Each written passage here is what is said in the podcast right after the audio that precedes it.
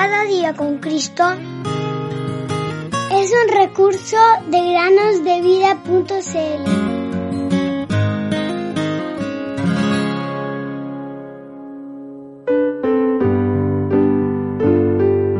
siendo justificados gratuitamente por su gracia mediante la redención que es en Cristo Jesús. Romanos 3:24. Bienvenidos queridos amigos y amigas a un nuevo día de meditaciones.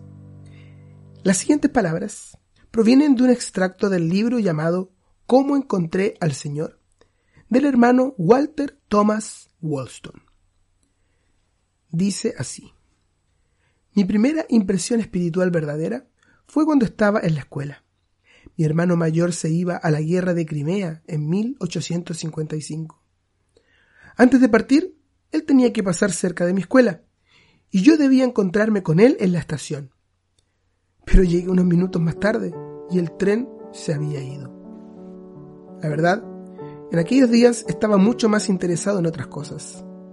En lugar de dirigirme a la estación inmediatamente después de la escuela, fui a comprar unos implementos que necesitaba para mi próximo partido de cricket y me entretuve demasiado haciendo esas cosas, por lo que perdí la noción del tiempo.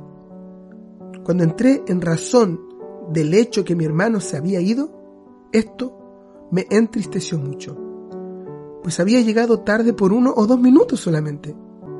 Entonces vinieron a mi mente diversos pensamientos. ¿Lo volveré a ver?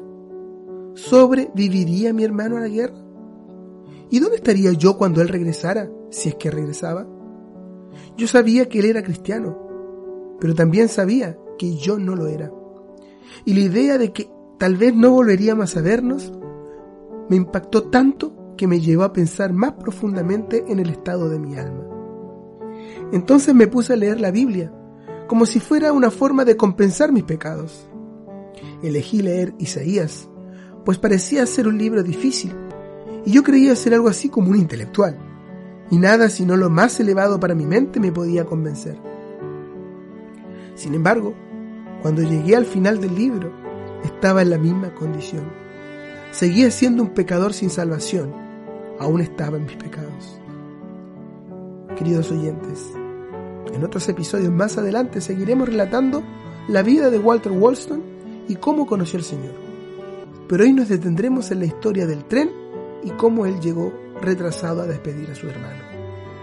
Queridos amigos y amigas que nos escuchan, el tiempo es inexorable. ¿Saben lo que significa inexorable?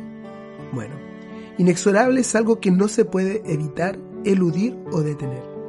El tiempo no vuelve atrás. Los minutos pasados ya no están y no podemos recuperar lo que no hemos hecho.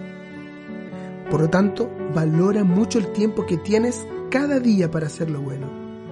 Es por eso que la palabra se nos insta a aprovechar bien el tiempo o a redimir el tiempo. Esto quiere decir que debemos utilizar el tiempo que tenemos por delante para hacer lo que hemos dejado de hacer en el pasado. Para Walter, el retrasarse dos minutos en sus asuntos significó que quizás nunca volvería a ver a su hermano en toda su vida.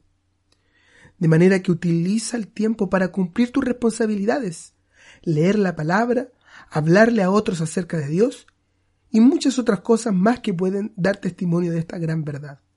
Pero, por sobre todas las cosas, aprovecha el tiempo que tienes para creer en el Señor Jesucristo como tu Salvador. Hazlo ahora. Pronto el tren partirá hacia el cielo y será el Señor Jesús quien venga a buscarnos.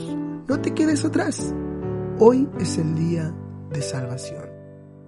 Vida